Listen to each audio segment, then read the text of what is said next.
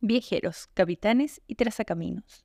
Soy Bronix, bienvenidos al Broniverse.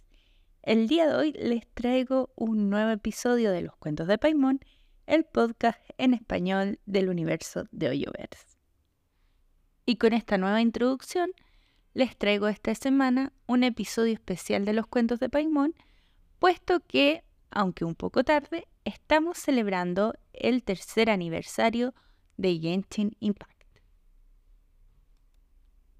La misteriosa puerta que nos lleva a este mundo tan fantástico llamado Teyvat se abrió el 28 de septiembre del 2020, día en que fue lanzado oficialmente el nuevo juego de MiHoYo, ahora conocida como Hoyoverse, la empresa creadora de otros juegos como Honkai Impact The Third y Honkai Gakuen. El juego comienza con la historia de dos hermanos, contada desde la boca de Paimón, quien fue rescatada por uno de ellos.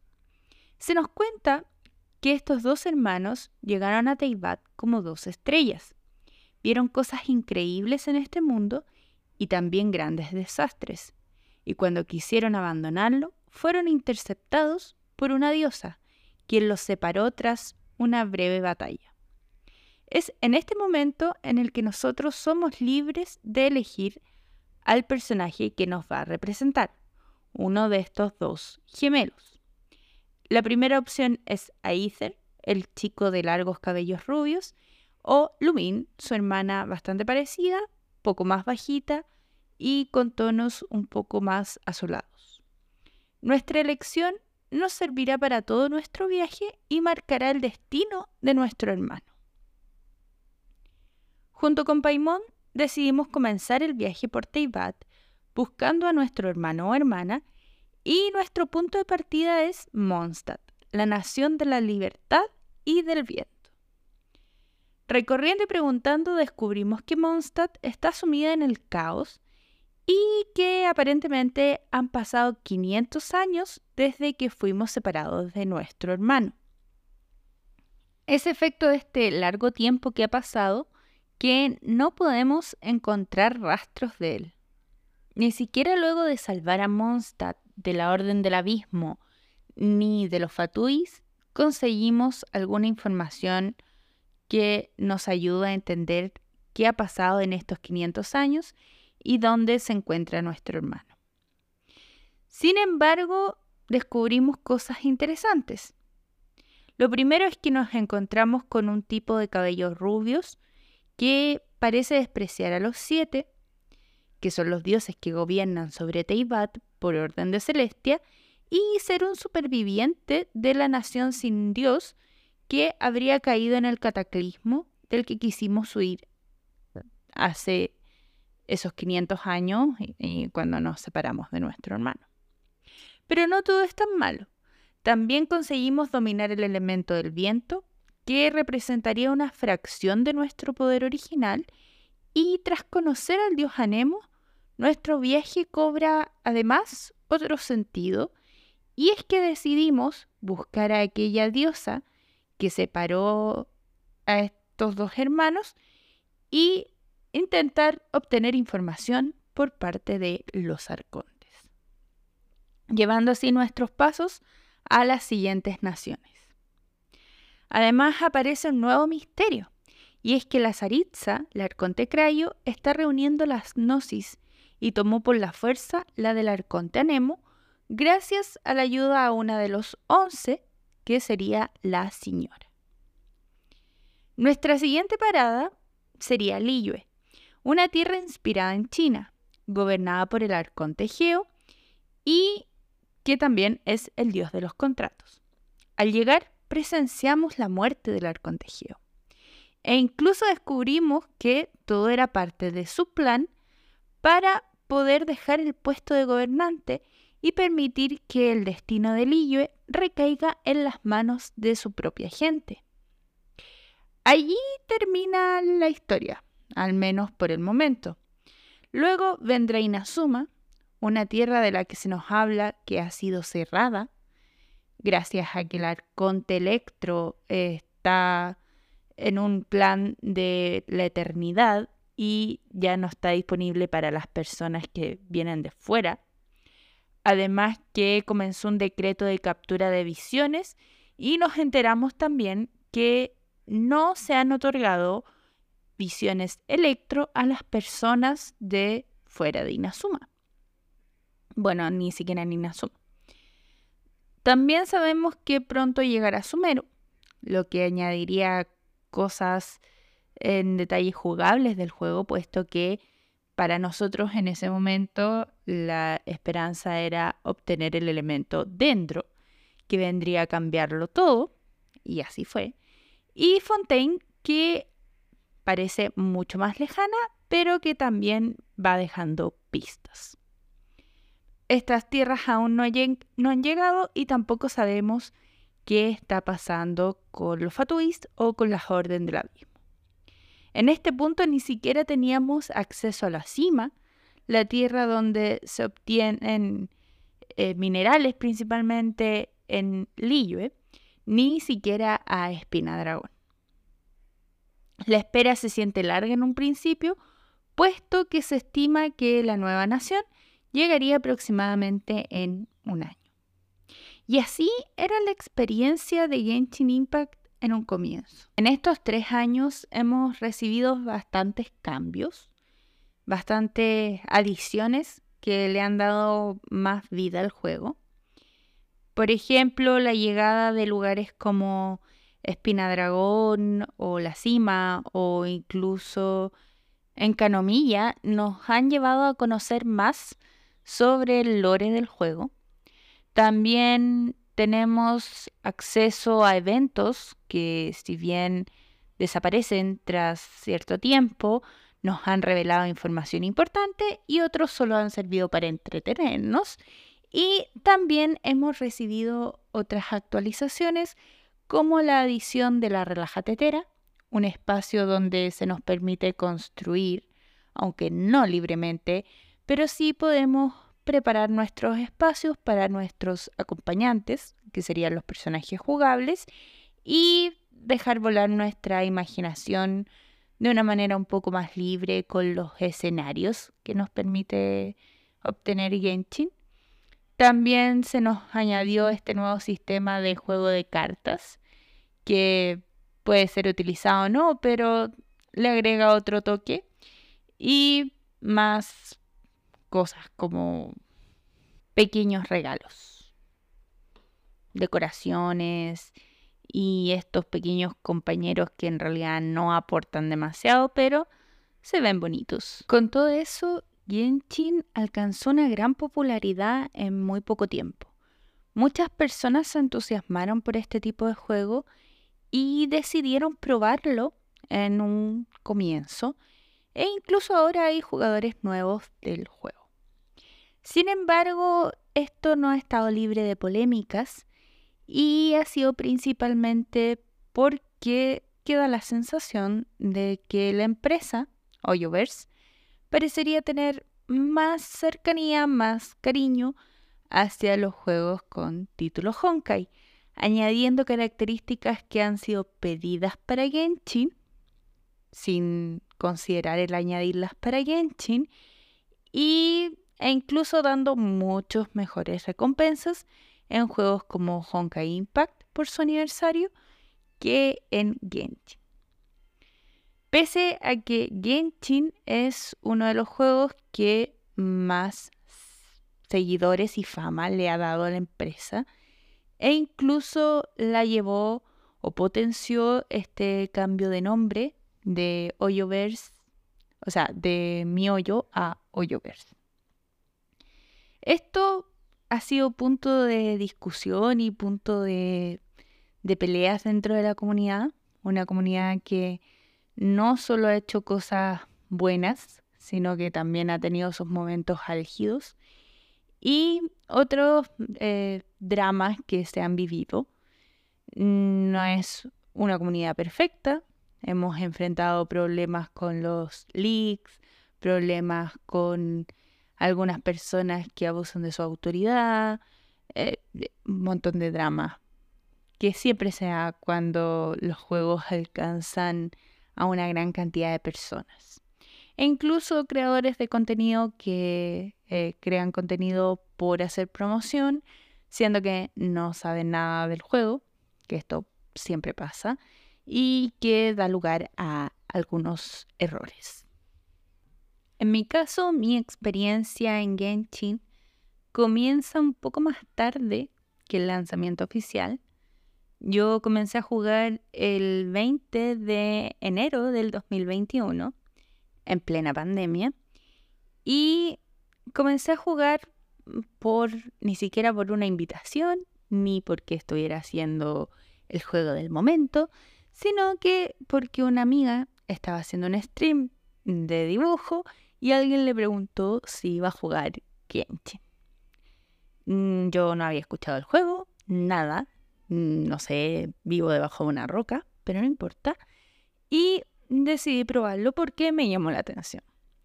Así fue que lo descargué. Se tardó la vida y media porque internet de campo. Y finalmente pude entrar a Teyvat con miedo de que no funcionara en mi computador, pero funcionó. Y en ese momento es que me volví fanática del juego. Me encanta eh, personalmente, y esto es porque todavía juego a día de hoy, pero me encanta encontrar detalles, el poder explorar, que es mi, mi cosa favorita de Genshin. Y esa idea de mundo abierto es algo que en realidad a mí me gusta muchísimo. La idea de poder encontrar misterios, eh, estas misiones de mundo que ni siquiera son misiones propiamente tal, estos libros que están ocultos, los logros, el desbloquear ese tipo de cosas es lo que a mí me hace ilusión, más que las batallas propiamente tal, que sí le añaden muchísimo, y más que miles de otras cosas.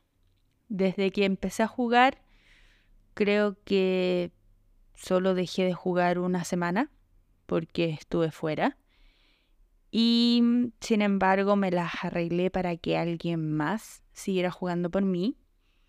El empezar a jugar Genshin también me permitió compartir buenos momentos con amigos, malos momentos con amigos, hacer nuevas amistades, fortalecer lazos con personas y ha sido en realidad todo un cambio. También me permitió comenzar con este proyecto que es Los Cuentos de Paimón, que en realidad me hacía mucha ilusión y que me da mucho gusto el ver cómo ha ido creciendo, cómo el poner un poco de mí en esto ha ido que vaya llamando la atención de las personas, los comentarios buenos, incluso los malos, y el ir creciendo en el canal y en Spotify y en todas las redes. Y me ha hecho sentir muy bien he logrado hacer algo que era una meta en algún momento, con algo que realmente disfruto y que siento que puedo compartir con otras personas. En realidad, para mí, en este momento creo que Genshin es un juego disfrutable. Creo que mientras uno le encuentre el gusto, siempre vamos a tener que hacer. Yo todavía tengo como planes a largo plazo que ni cerca de cumplir porque necesito resina como de 100 días para poder, por ejemplo, subir mis personajes al 90. En cuanto a dinero invertido, creo que he invertido más tiempo que dinero, la verdad. Dinero, igual le he puesto dineros, pero tampoco tanto. Y creo que es un juego amigable. Si bien hay muchas personas creen que es pay to win, para mí es free to play. Creo que es un juego que se puede disfrutar siendo free to play y que te da la garantía de poder tirar en los banners sin meter un solo peso. Es cierto que a veces la cosa se complica, que podríamos tener mejores recompensas para el aniversario, más tiros del gacha, etc. Pero creo que mm, es disfrutable así como está. Se agradecería un poco más de cariño por parte de la empresa. Quizás mejorar estos aspectos en la calidad de vida dentro del juego mm, de una buena manera. Pero al final eh, creo que, que son cosas secundarias y lo que tenemos en este momento yo lo disfruto, a mí me gusta. Sé que hay gente que está descontenta. Creo que el mayor problema a enfrentar es la optimización del juego, porque está siendo cada vez más pesado y cada vez más complicado de correr, aunque es un juego que requiere una actualización en los sistemas, lo cual tampoco me parece correcto. Digo, es triste si tú empezaste a jugar después no poder seguir jugando porque tu equipo quedó desfasado. Pero tampoco creo que esa tenga que ser una limitante porque al final te, te genera problemas como lo que pasa en otros juegos como los Sims, que mm, este podcast no tiene nada que ver con eso, pero es una experiencia que también me ha tocado vivir y que considero que es algo en lo que no hay que caer. Sin embargo, el público objetivo de Hoyoverse siempre es más cercano a lo que es la experiencia móvil. Me habría gustado que Genshin estuviera disponible para Switch, cosa que nunca pasó y yo creo que no va a pasar. Pero, en fin, creo que es un juego que se le puede dar la oportunidad de disfrutarlo de manera mm, casual. Creo que si bien hay mucha gente que le gusta esto de jugar todos los días, como yo, y explorar al 100%, creo que es un juego amigable para las personas que prefieren ir de a poco, que prefieren topar la historia de a poco y recorrer cuando tienen tiempo. Mm, yo invito a jugar a la gente en realidad que quizás piensa que el juego no es para ellos, pero que les gusta el momento lore extraño, el momento de descubrir teorías comparativas y el momento de, de, buscar cosas dentro del, juego, porque eh, el juego de sí da mucho para eso. Y es una de las cosas que te mantiene ahí como atento a las actualizaciones, a las nuevas zonas, uno puede encontrar historias, correlacionarlas, crear teorías. Creo que esa jugabilidad que entrega el juego es una cosa que yo disfruto mucho. Y también tiene el momento combate, pero tampoco es que sea tan difícil. Creo que se puede jugar con los personajes básicos y no metiendo dineros. Eh, me parece que mm, sí han habido varios temas mal hechos por parte de la empresa. Me parece que podríamos tener un mejor juego con algunas cosillas que bastarían cambiar pocas cosas para mejorar mucho. Pero vamos a ver si esta vez nos escuchan de alguna forma. Creo que también eh, hay que volver a ser un poco más eh, humildes en el sentido de que es un juego que hay que disfrutarlo y no exprimirlo y quejarse porque no da más de sí. Creo que hay gente que, que está más enfocada en, en lucrar con el juego, que son estos creadores de contenido, más que de disfrutarlo. Y creo que eso se da en realidad con, con todo, poco con todo, no solo con Genshin. En otras comunidades también pasa y que se abusa del titular fácil y después es mucho más fácil culpar a la empresa. Y si bien yo aquí no vengo a defender a Hoyoverse, pero me parece que, que también hay que ser más, como dije, humildes al respecto y aceptar que el juego está pensado para todos y es un punto medio. Entonces no, no está pensado para ser agobiante con los nuevos jugadores, que eso es una de las cosas que más se reclamado, porque por ejemplo, si uno entra a jugar ahora, em, empieza ahora, ya así de, cero, es un poco agobiante ver la cantidad de cosas que hay que hacer. O sea, tú entras eh, Mondstadt, Liyue, Inazuma, subir de nivel, porque si no, no puedes seguir jugando, Sumeru, Fontaine, mucho, hay mucho. Y sin embargo, sabemos que van a venir más cosas. En eso Hoyoverse tiene la garantía sobre otro tipo de juegos y empresas, de que las actualizaciones están programadas.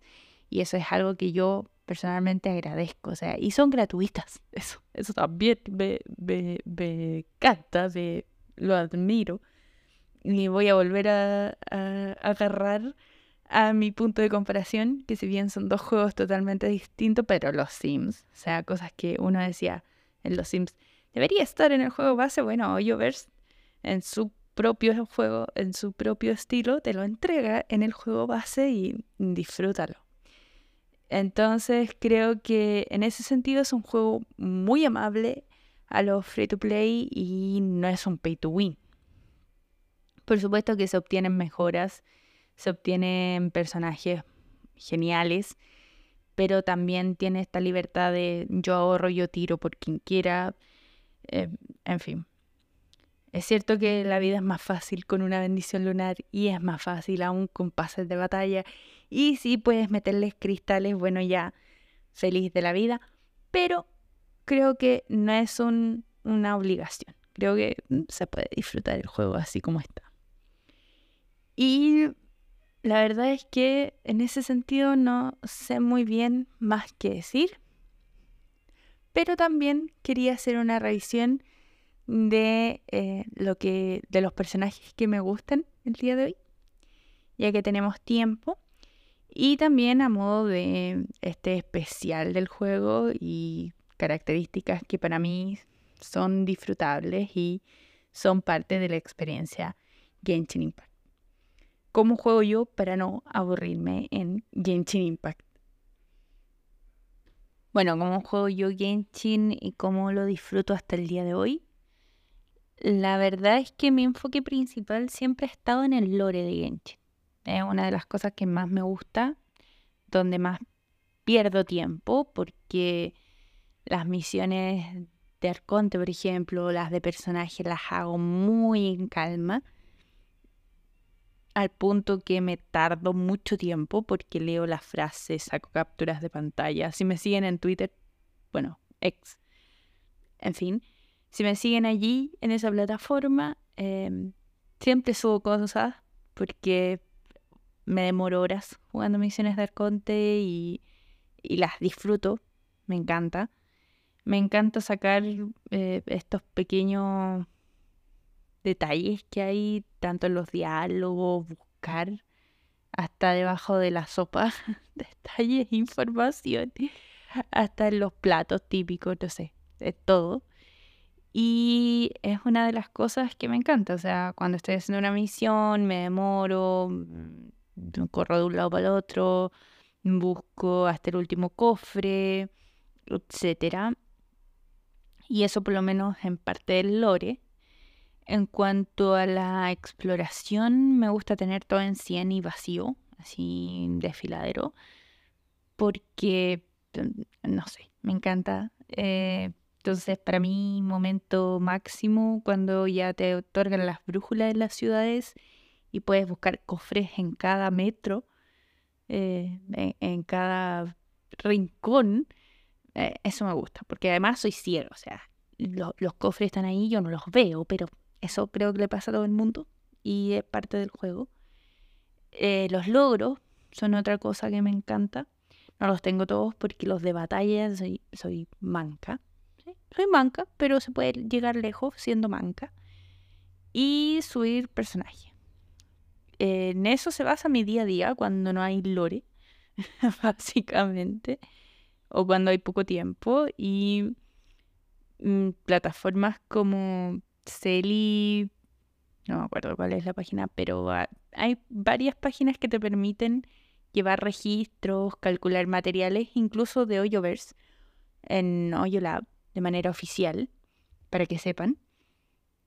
Entonces, así me he podido armar buenos equipos. Eh, y lo que sí nunca he conseguido y lo odio es el tema artefacto. Creo que es una de las cosas que le da increíblemente complejidad al juego, pero es de lo que más odio porque cuando se trata de suerte en artefactos, no tengo no tengo y no tengo. Y simplemente no vienen a casa los artefactos correctos. Entonces equipos que podrían pegar muchísimo, en mi caso no pegan. Y mm, sí, estoy llorando por artefactos, sí estoy llorando por artefactos. Pero no todo es tan malo y la suerte que no tengo en artefactos muchas veces ha venido a mí en gacha. He sacado personajes con Early Pity. Y mm, la verdad es que una de las adicciones más grandes es tirar en el gacha. Creo que eso es un poco de ludopatía, pero no importa. No importa, lo disfrutamos. Y ha sido una de las razones también por las que empecé a jugar los otros juegos de Hoyoverse. Y un poco también por el tema del lore. Pero también ha sido razón, el, gacha es eh, una adicción. Pero es entretenido. Y en este caso creo que, por lo menos yo, que soy una persona adulta, todavía no independiente, pero adulta, eh, el tener estos tres juegos para mí ya es saturación máxima. O sea, estoy jugando Honkai, del cual anunciaron actualización, ojito, si hay más gente que juegue Honkai Impact. Anunciaron una gran actualización que va a modificar, va a hacer que Honkai Impact se parezca más a Honkai Star Rail. Sí, porque Hoyoverse dijo, ah, mamá huevo me copio de mí mismo, pero no importa. Así que vamos a tener un nuevo estilo de Honkai. ¿Les recomiendo entrar al Honkai? depende si tienen buen inglés, porque como está en inglés eso, un gran reclamo que tengo contra Hoyoverse, traduzcan Honkai porque así se podría disfrutar más. Eh, si bien yo sé inglés, pero igual me cansa más jugar Honkai que jugar Genshin. Y yo creo que pueden traducirlo, o sea. Por último, a partir de ahora, no sé. Pero, en fin, dejar diálogos en inglés, no sé. Bueno, son muchas horas de diálogo. Pero, por último, por favor, Hoyoverse, en español. ¿Qué te cuesta, amigo? ¿Qué te cuesta? Y si les recomiendo jugar Honkai Impact, o sea, Honkai Star Rail, mm, sí, aunque creo que es un juego mucho más limitado. Esto ya lo he dicho, pero el tema salto es... no me gusta. Y el tema exploración, o sea, es muy flojito, porque es mucho más Honkai Impact que Genshin Impact. Y eso es algo que a mí, en lo personal, no me gusta. Pero eh, Honkai mm, tiene este tema de batallas por turno, que creo que es un más uno para la gente que puede estar recién entrando al universo de Yoverse. Y es un poco la dificultad del Genshin el manejar bien el tipo batalla, porque hay gente que simplemente en sus juegos no, no disfruta tanto de estos momentos batalla y es más de construcción y cosita. Y creo que en ese sentido mm, Honkai y Honkai Impact y Honkai Star Rail son más amigables. Pero Genshin tiene el plus del mundo abierto. Si usted de algún modo llegaron a mi podcast sin haber jugado Genshin o jugado Honkai o Honkai 2, el regreso. Ah. Eh, sí, los invito a jugar, los invito a jugar Genshin, sobre todo, porque es mi juego favorito. Y si me preguntan cuál de los otros dos, yo diría que Honkai Star Rail, porque es una historia nueva, porque es una cosa distinta y porque está en español. Si ahora les gusta el inglés, Honkai Impact sí, es muy bueno, tiene una historia muy buena. Se nota que tiene cariño y si bien creo que esta parte 2 de Honkai es un abuso por parte de Hoyoverse, porque creo que la historia tendría que haber terminado ya y mm, por algo estamos en Honkai Star Rail, pero en fin, cosas de Hoyoverse. Quizás salga algo bueno pero creo que tampoco es bueno obsesionarse con los juegos. Creo que cuando el juego tiene que terminar, tiene que terminar y chao. Espero que no pase lo mismo con Genshin. Em, pero vamos a ver qué sucede, porque el primer capítulo tendría que ser Teyvat y el segundo quizás otro mundo, pero creo que, que no deberíamos sobreexplotar este tipo de historias. Y Em, sin embargo, sí recomiendo la historia de Honkai. La historia de Honkai, la principal, la parte 1, está terminada. Y creo que es una muy buena historia. Es muy entretenida. Es muy completa. Y también te permite conocer como todo este universo. Entonces, si ustedes me preguntan, ¿hay que jugarlo? Si tienen tiempo, si tienen las ganas, si quieren probar algo distinto a Genshin, sí. Si no, quédense con Genshin nomás. Y si no quieren probar Genshin, bueno, no sé por qué estamos en esto, porque eh, Genshin. Este, podcast es principalmente Genshin. Pero mm, básicamente a mí me entretiene mucho. Han sido casi tres años muy buenos, con muchas cosas que me encantan y espero que podamos seguir adelante y podamos seguir hasta el final de nuestra travesía ante Ibat y que la próxima parada sean las estrellas. Lo que es por hoy, mm, bueno, dije que iba a revisar los personajes que más me gustan, pero creo que esto va a ser simple porque para mí eh, los, mis personajes favoritos en Genshin serían los arcontes. Yo, mi, mi meta final en el Genshin es coleccionar a todos los arcontes, porque amo, sí. Y mi personaje favorito masculino diría que Al Hassen, porque siento que si bien su historia es muy simplona, al final creo que tiene algo detrás que lo hace como misterioso, como que te deja abierto mucho al, al fanfic y eso me gusta. Me gusta como el potencial que tiene en, la, en personalidad y en todo. Y femenino mm, me quedo con Yae, porque me gusta que no sea la típica chica así como fomecita, sino que es mala de adentro y de afuera. Y, me gusta su personalidad un poco diferente, un poco picosa. Me, me encanta eso de Yae y que se sienta como que es la verdadera gobernante en las sombras, porque al final ya manipula a todo el mundo. Y eso la verdad me encanta. Y mi otra estrategia es tirar por los personajes cuatro estrellas, colección de cuatro estrellas, hasta el momento los tengo todos y esperemos que eso siga así porque si no me va a dar ansiedad. Espero que ustedes no sufran ansiedad en el Genshin porque no hay peor cosa que sufrir ansiedad en un juego gacha.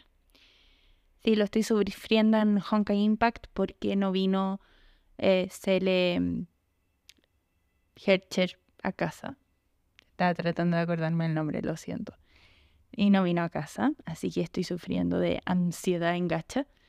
Y en Honkai está Rail también, porque Inviditor tampoco vino a casa, así que estoy triste. Eh, y Luchito tampoco vino a casa. Así que solo vamos a hablar de Genshin porque las cosas son mejores aquí. Aunque dejé ir a Linnea. Pues, algún día les voy a hablar de mis decepciones de los hachas. Y vamos a sufrir juntos.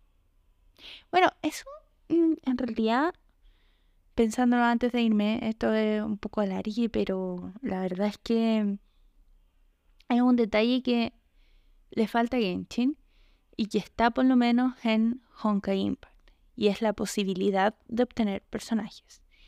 Si bien la manera en la que se obtienen los personajes es completamente distinta, porque tú puedes desbloquearlos mediante estos fragmentos que vienen a ser como piezas de rompecabezas, y finalmente tú puedes desbloquear a tu Valkyria, en Genshin no existe esta posibilidad.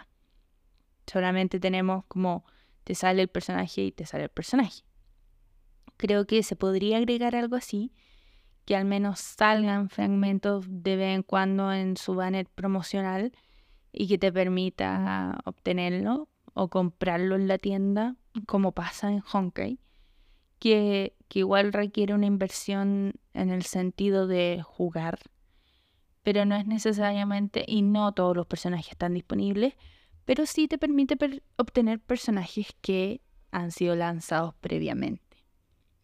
Y creo que esa es una gran adición que debería estar disponible y que permitiría que más gente disfrute jugar este juego.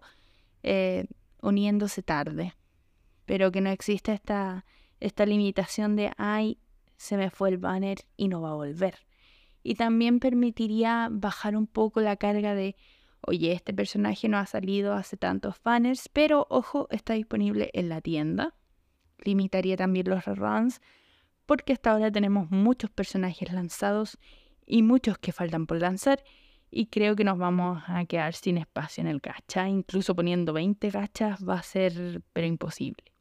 Así que espero que Hoyoverse lo plantee en tema calidad de vida de juego y que sea parte en Genshin en un futuro. Y en fin, eso sería todo por hoy. Espero que les haya gustado este episodio. Si es así, déjenme un like, compártanlo y suscríbanse porque me ayudan a seguir creciendo.